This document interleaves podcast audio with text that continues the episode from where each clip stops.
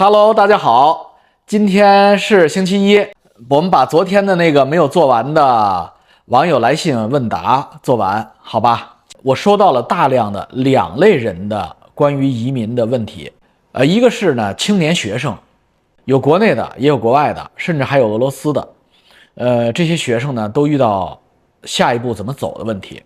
再有一类人呢，就是中年的男男女女们。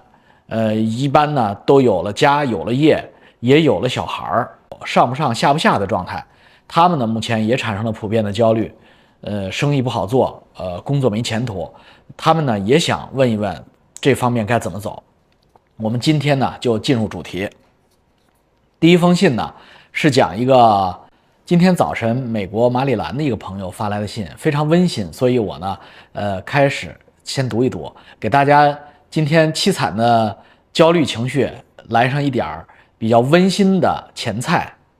你好，小老王，我比你大一岁，我们家掌柜的年长，我们也姓王，所以他是老王本家。我代表女性听众来表示，很羡慕你的太太，她一定是位漂亮、有内涵、同时幸福的女生。你的人生观、三观和老王很像，包括教育孩子，你讲的很多东西非常实在。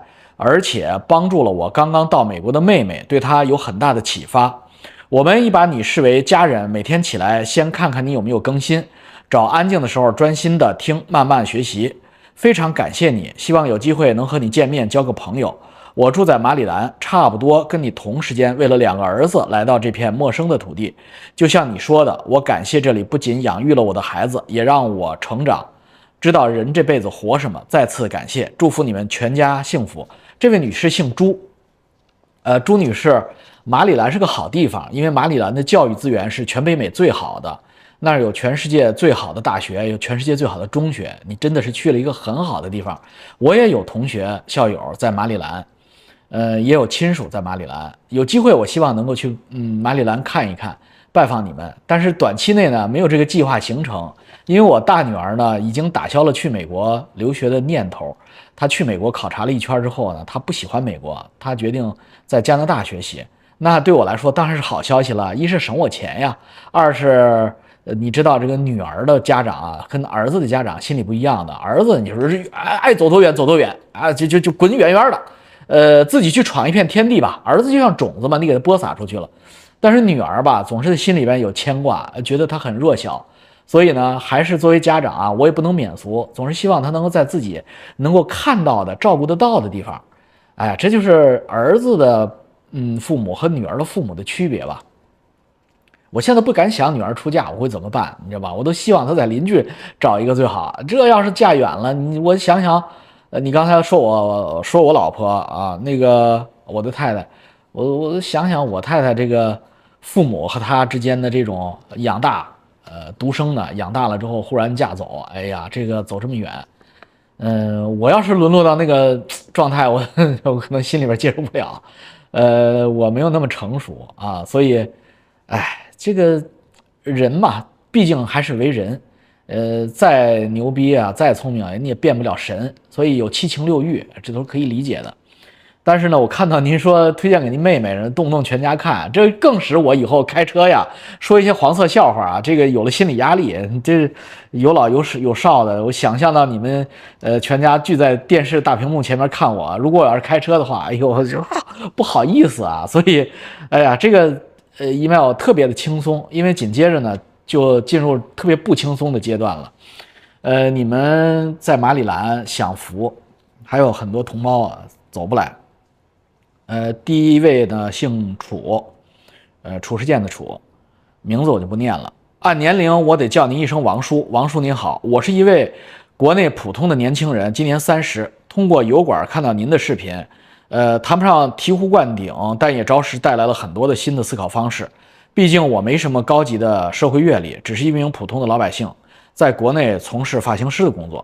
给您发邮件是有个问题想问您，像我这样普通的年轻人，国内有很多，生活并不如意，当家的环境，当下的环境，大家无力改变，看起来都迷茫的一逼。我相信您的成长过程应该也有过迷茫的过程，虽然和您相比，相处的年代环境层次不一样，但是我希望您可以作为一个长者，与我们这样的年轻人分享一下你当时的经验吧。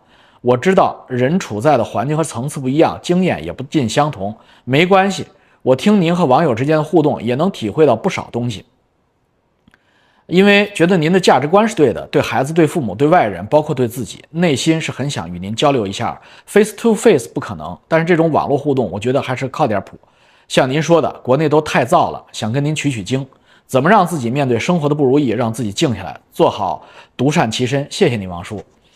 呃，你叫我王哥吧。你看我这多 fashion 呀！我这你是发型师，我也不想老啊。小伙子是这样，你不要神化任何人，不要神化任何人。呃，包括马云比我强的，包括文贵、老郭这些比我做的大的，呃，企业家也好，政治家也好，都有过你说的这种阶段。我大学毕业之后呢，所有的人都羡慕我，以为我去了国家体改委，多牛逼，多牛逼嘛，对不对？但实际上如人饮水啊，冷暖自知。我大学毕业之后，因为我家并没有什么强的背景，所以呢，就给我直接派到了湖北省黄石市下放。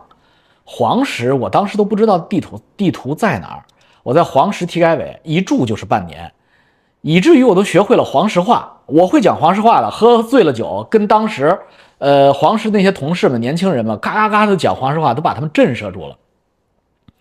我到现在还记得，黄石是一个小城市，它体改委大概也就十来个人。他下了班以后，整个体改委大楼上是没有人的，有一个空办公室，在里边放了一个。行军床就让我在那里边住着。你想，我虽然是个男孩，但是那年只有二十一二岁吧。那年我大概只有二十一岁。我想想啊，一呃没有没那么夸张。我九七年大学毕业，我那年二十二岁不到，不到二十二，没过二十二岁周生日。我一个人住在那个，我没有一个人住过，因为上大学也都是学生宿舍嘛，集体宿舍。我一个人住在那一个楼里边啊，我真的挺害怕的。晚上我还记得那个空调啊。有小绿灯，我就看着那个绿灯，那个小 LED，我就我就觉得它有点像鬼眼，越这么想越害怕。呃，开始呢还晚上开开灯，慢慢慢慢的呀就不害怕了，以至于到最后啊，我借来好多香港鬼片的碟，下了班之后，同事们都走了，我打开电脑看那个碟，都是林正英、林叔的那个。我为什么有这么强的香港电影基础？我把香港电影和美国电影。在一九九七年之前的我全看了，而且至少看一遍。那个时候黄石租碟一块钱一碟，我给他十块钱的话，他能租给我十二三个碟。所以你想啊，我都把那附近呃附近五里地的那个碟店都看看遍了，不是郭德纲那种碟啊，不是那个于谦、郭德纲看的碟，我是真正看电影的碟。呃，就是迷茫，年轻啊，我那个时候没有现在对社会的这种关注度。呃，为什么把我给弄到黄石去了？因为我们国家体改委当时有个三产，在黄石湖北体改委有个合作项目，谁都不愿意去那儿做呃国家体改委的代表。那我呢，小崔吧嘛，所有的人都可以支持我，就把我放到那儿当领导去了。你说我一个二十一二岁的小孩，我能领导得了谁？人家谁服我呀？我呢就在那儿非常的迷茫，非常的迷茫。感觉是与世隔绝。我每天看新闻联播的天气预报，我就看黄石离北京的距离。哎呦，湖北武汉离北京的距离，我怎么觉得那么远？在这样的环境里边，我待了整整的半年。我怎么过来的呢？我就是。不停地读读那首古诗，呃，古文就是“天将降大任于世人也，必先苦其心志，劳其筋骨，空乏其身，行拂乱其所为，是以动心养性，增益其所不能。”我到现在还张嘴就来。你能想到当时我背了多少遍？就全靠这些心灵鸡汤撑住。事实证明，真的是有用。为什么？我撑住了。领导对我刮目相看，所有的领导都觉得对不起小王。半年以后我回去，砰砰砰的就重用升级，我所有的苦、所有的罪都没有白受。如果当时我不具备这样的能力，或者不具备这样的定力，我就冒冒失失辞职去深圳了，可能我人生就走了完全不同的一条路。我一定看不到后来的这些风景，因为我站不到那样的高度了。所以每一个人都有年轻迷茫的时候。每一个人不是生下来就那么高的，那些所谓的红三代、红二代生下来就那么高的，我认识不少。那天就基本上是他们的最高点，他们就是幼儿园、小学、中学是他们人生最高点，然后就是走下坡。我没见着几个像老习这样还能中间走个上坡的 U 型的，反转的，很少很少。呃，你记住人生的这么一句话，就是选择重于努力。当我们的人，我们的这个人生啊，大概有那么几次十字路口，就是你要做选择。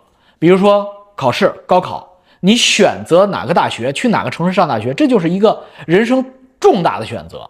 人生的选择包括结婚，你跟谁结婚，你跟什么样的家庭联姻，包括你的职业选择啊，你是做这个行业，去这个公司，还是去那个行业、那个公司、那个这个城市还是那个城市，这种选择是重于努力的。那么选择的智慧就需要你有足够的经验。如果你的长辈没有足够的经验，那么很不幸就要靠你自己摸爬滚打。这种经验呢，往往就是运气，就是你的命了啊。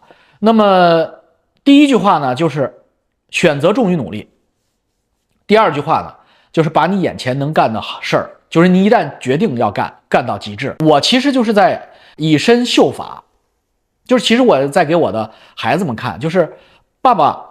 决定，他们都知道爸爸在呃退休，但是爸爸决定干一件事儿，哪怕是个 YouTuber，在其实没有什么意义的这么一件事儿，短期内看没有什么意义的那件事儿，但我一定要把这件事儿做好。你看，买了新装备，今天第一次用啊，就是我一点一点的学怎么去录视频，怎么去剪视频，怎么去把它上传上去，我一定要把它做到最好。这样的话呢，孩子们看到哦，爸爸已经这么有钱了，但是爸爸有这么大岁数了，爸爸还在像年轻人一样那么努力的工作，那么对他们这个身教是胜于言传的。所以你呢，作为一个发型师也好，我不知道你要不要人生选择换工作，无论你换工作还是不换工作，都要把这个工作做到最好。好消息是，发型师真的是一门手艺，无论你跑到美国还是在加拿大，你的收入都可能比中国还要高。你这个职业呢，你也不用做老外的生意，你给中国人理发就足够了。我不知道我的经历能不能感染和影响你啊？我希望能够给你带来足够的信息，呃，起到面对面交流的作用。第二位老师您好，我来自河南的一座小县城，今天是星期一早晨。发生了一件让人忧虑的事情。我亲戚家的孩子今年刚刚升入七年级，今早上七六点，我把他送到学校门口，他却没有进入学校，而是将书包放在路边后失踪了。学校随后联系了家长，他父母都在外地打工，家中只有祖父母。于是我去帮忙找这个孩子。我们从早上八点一直找到下午三点半，毫无停歇。首先去派出所，通过公安监控找孩子去向。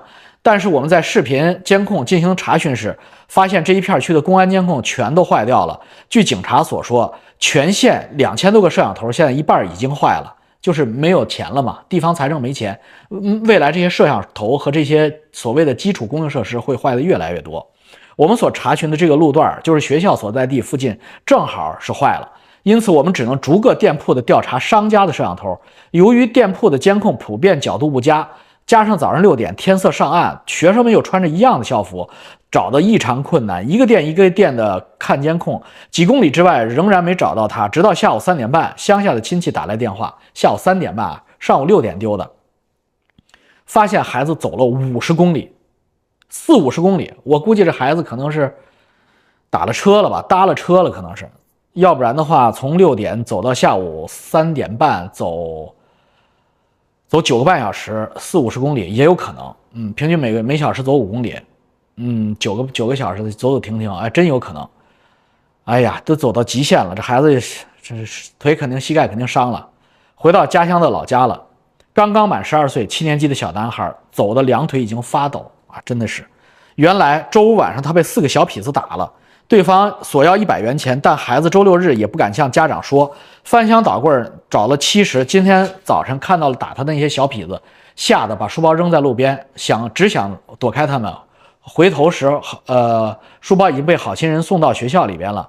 前几年县里的小痞子没这么张明目张胆，但现在到处都是这样的小痞，他们向学生索要钱财，拉别人的车门，甚至偷自行车、电动车，成了普遍现象。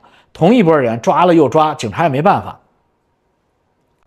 他问我该怎么办，这个这种情况啊，你可能觉得是破天荒头一遭，你觉得太阳都从西边出来了。但是你这些情况，老王小的时候天天是这样，我也是那个挨打的人，就是挨讹诈的人，所以我跑得特别快，因为我的小时候见着这种情况，我撩鸭子就跑。能跑得快跑得快，跑不快被人捉住就打一顿呗，反正要钱就五毛钱，要就给我们那时候抢五毛钱，因为我们那时候上学最多兜兜里边也就揣个五毛钱两毛钱。中国它社会倒退的时候，习近平一脚油门往后开的时候，经济不景气，人心浮躁，人心呃失业率高起的时候，这种小痞子打小孩抢小孩就会出现。呃，我们小时候，你像我今年四十八了嘛，就是四十年以前的状态。四十年以前是有菜刀队呀，有自行车队，有拍婆子的那队，呃，流氓团伙。呃，未来的，呃，未来的十年，这些东西全都会在中国出现，尤其是这个像你所在的这些县城，会非常的多。没有办法，中国本来就是这样一个情况，只不过最近这二十年，中国人人人有工打，人人有钱赚。大家不愿意去当小痞子去了，都去富士康打螺丝，一个月一万块钱，谁愿意去当小痞子呀？但是富士康搬走了，这些人孩子们不去当小痞子，他不当地赖子怎么办呢？你以为远缅北老街果敢离我们很远吗？那不就他妈一河之隔吗？呃，今天的缅甸老街果敢就是明天的呃河南的农村、江西的农村是一样的，只不过果敢老街已经打起来了，军阀混战了。我们只要还有个中央集权，军阀混战不至于。但是四十年以前的那种几乎属于一个半无政府的状态，就是刘阿姨讲的那个，呃，牛爷爷的时代，呃，什么刘汉的时代，呃，四川抢矿的那个黑社会，呃，管理半个公安局的半个县城的治安的情况还会出现的。呃，就是石家庄黑社会，呃，刘华强，呃，会出现的，它会出现的，因为监控真的是会坏掉。呃，云数据、摄像头、天眼，只会在那些首善之区，呃，北京还会有，其他地区，呃，坏了之后就修不了了，要很久才能修好，所以根本就不用担心说，哎呀，未来居然是全是云数据，呃，那是习近平脑子里的未来，因为未来没有钱了，你他妈谁修这个云数据啊？所以呢，也就是重点地区龙骑兵地区的云数据还在，呃，大量的张献忠地区就没有了，这就是未来。啊，这是真的是未来，所以呢，你这种情况呢，就是以后保护一下孩子吧，而且要教给孩子这种守则，因为这些孩子都是在蜜罐里长大的，他们没见过这个，不像老王那一代。你像我在呃视频里说，六七十年代的这波人，这些在这些所谓的老炮肯定都有共鸣。谁小时候没打过群架，没挨过的哎打呀？就很简单，你要培训他丛林生存法则，就是你看那小痞子来，你撩丫子就跑。如果跑不了的话，就让爸爸妈妈送过去。如果大人打不过那小痞子，就大家就结成帮派，呃，一起去上学，跟小痞子对干一次。你就这只能这样吗？我们小时候都这么干的吗？那打得过就打，打不过就不不就就逃呗。呃，我们小时候还有好处，就都有哥哥，好多东西都有哥哥，所以呢，哥哥本身也是小痞子，这都有小江湖，没准就能串上，串上之后他就不抢你了。哎，是没办法，这就叫社会倒退。社会倒退是很现实的。然后下一位呢，他问江静川，大量的人在问江静川大师的情况啊，就是呃，王呃王老师你好，我第一期开始就是您粉丝，看了这这么多期视频，有问题向您请教。一，关于玄学方面，我今天通过 Gmail 和江大师联系了，呃，想请他帮算一下，只是需要他给我一个人，呃，是只需要给他我一个人的八字，还是需要家人的八字一起给他？因为您说他算的比较准，就想看看整体运程趋吉避凶。另外，如果算的不好的事儿将要发生，然后规避掉了或者经指点化解掉了，那无形中这算改命了吗？呃，二，我目前就在温哥华，是二二年底登的新登陆的新移民，来加拿大一年了。目前的收入是国内生意提供的，未来想把国内的事业放到温哥华。我在国内从事建筑及房地产行业，有一定的积蓄积蓄，向想向您请教加拿大哪些行业不错，值得投资。来了一年，我想温哥华继续从事开发和建筑行业，我不知道前景怎么样，您怎么看这个行业？另外看视频，您的房子很漂亮，请问是在西温吗？我目前住在温西这边，房子都小一些。先说第一个问题啊，江静川这个大师的情况呢，呃，我不建议你们远程的 online 去算啊，不不是我说江大师不准，但是这种算命一定要面对面的去算。为什么呃铁板神术都要面对面的去算呢？因为面对面的时候，他跟你交流信息是最有效的。他要前前边半场，他要定你的时间，定你的这个人生的八字呃十字。确定你的分钟。这个过程我不建议你 online，为什么 online 在线的话呢？远程的话呢，你会提前把你所有的亲戚的数据都给他，这样的话实际上他在作弊，就是他实际上就省了事儿了。实际上是要他自己算的，问你，你妈是不是属猪？你爸是不是属猴？他要问你，你说不是，他就下一个犯。你直接给他了，你妈属猪，你爸属猴，那他不就一下子跳到了那一节了吗？这个过程不一定准了，就为什么呢？因为这种情况会在那一个集中时间段大量出现，你知道吧？他他不一定属猪属猴就是一个一分钟，他可能再有十分钟又出现这一次，再有十分钟又出现这一次。你直接给他之后，他碰到第一个可能性，他就他就已经不往前走了。所以你们一定要过去找他算。也不便宜啊，九千八百块钱港币啊，所以你不要这么草率。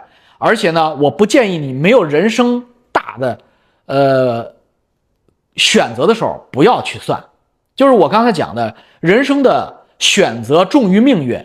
当你遇到人生选择，而且这个选择呃涉及到你的生死存亡、你的成败重大的人生选择、方向性选择的时候，你再去算，这个时候是绝对有意义的。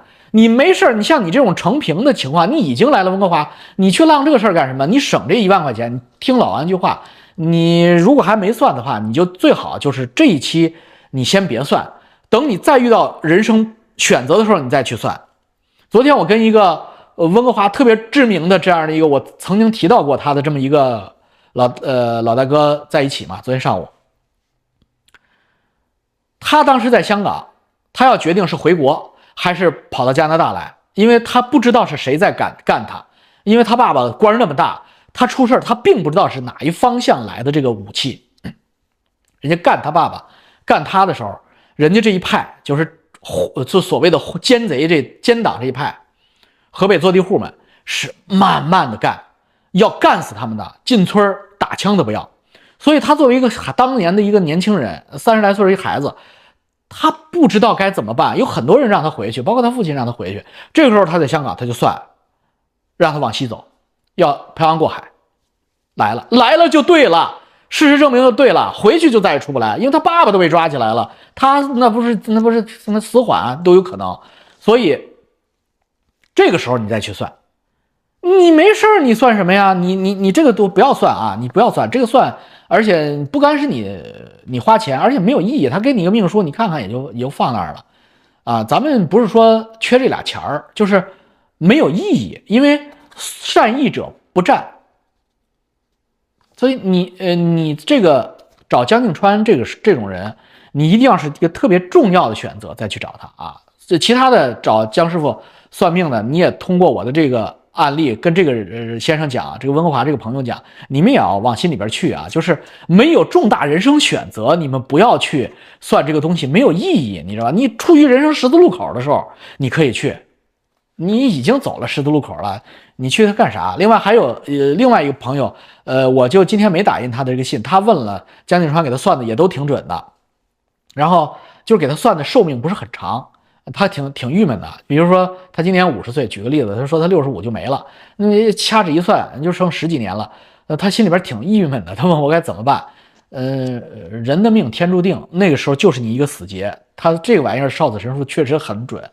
呃，当时林建中就算那个时间没了嘛，林建中短命鬼嘛，所以林建中真的现在就没了嘛。呃，那怎么办？就改喽。呃，改有两种改法，就是一个是愣改，就是老姜这样改。呃，江正川这样改啊，再有一个改法就是破，怎么破呢？就是不破不立，就是你走，比如说你在北京，你就走去了，去哪儿？去澳大利亚去了，就完全现在人生的所有东东西扔掉，那就变了。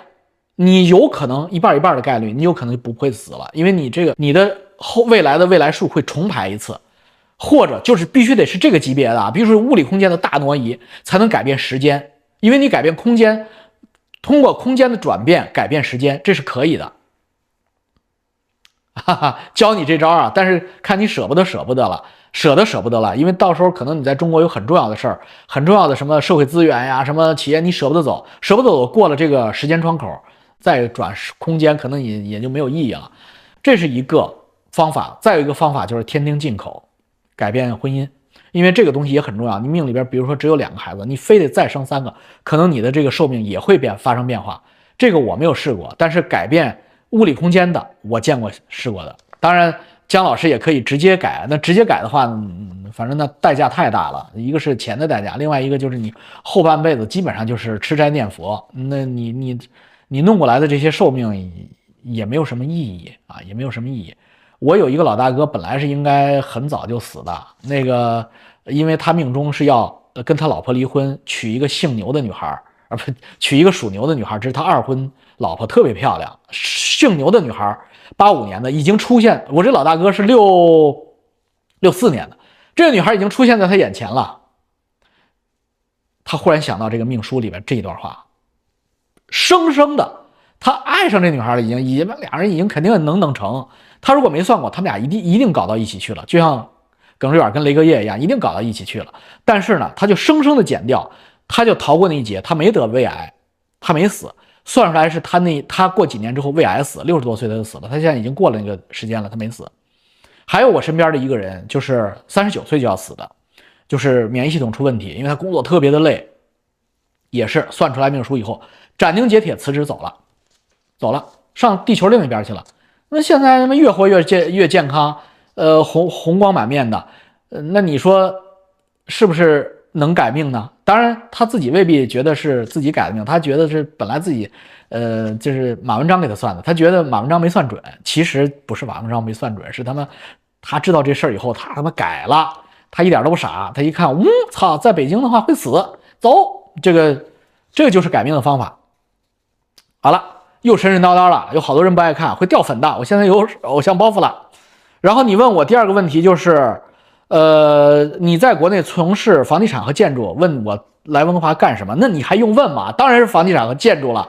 温哥华是全世界最好的房地产和建筑的地方，一温哥华，一洛杉矶。为什么呢？你如果有机会，你走遍北美洲的时候，你就会发现啊，这地球最安全的一个大陆就是美洲，除了澳洲啊，就是澳洲人太少了，就是美洲。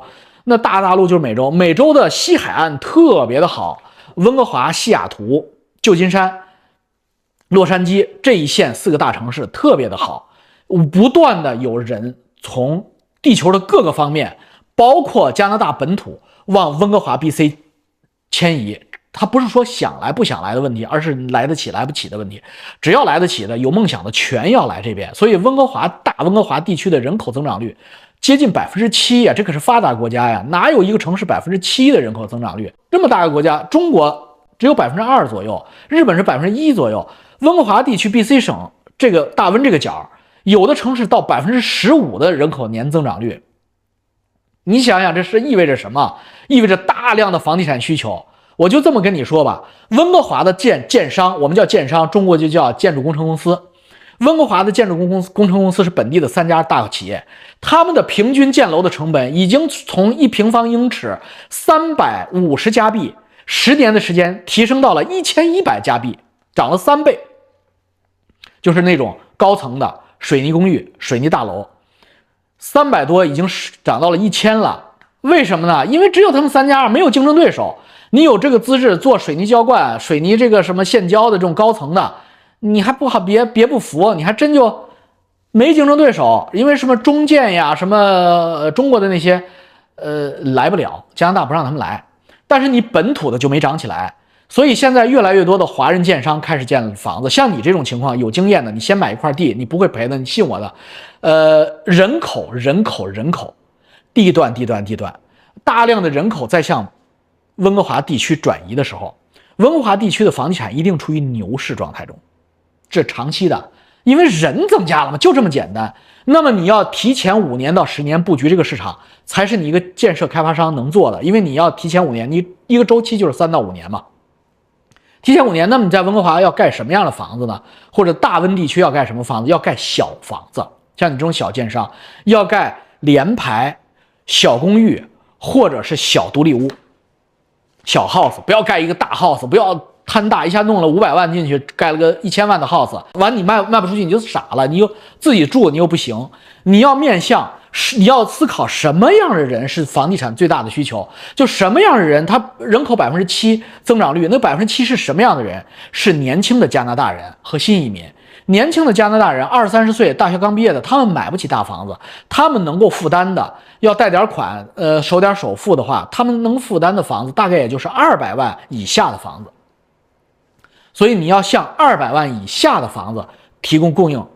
你说，哎呀，二百万以下没有独立屋，没有独立屋有公寓啊，没有公寓，公寓有分拆的那种叫 split house，就是原来是一块地，给它分成两块甚至四块。现在 B C 温哥华都已经改政策了，就是任何一块呃独立屋的地都可以盖三四栋房子。你这样的话，每一栋不就是二百万以内了吗？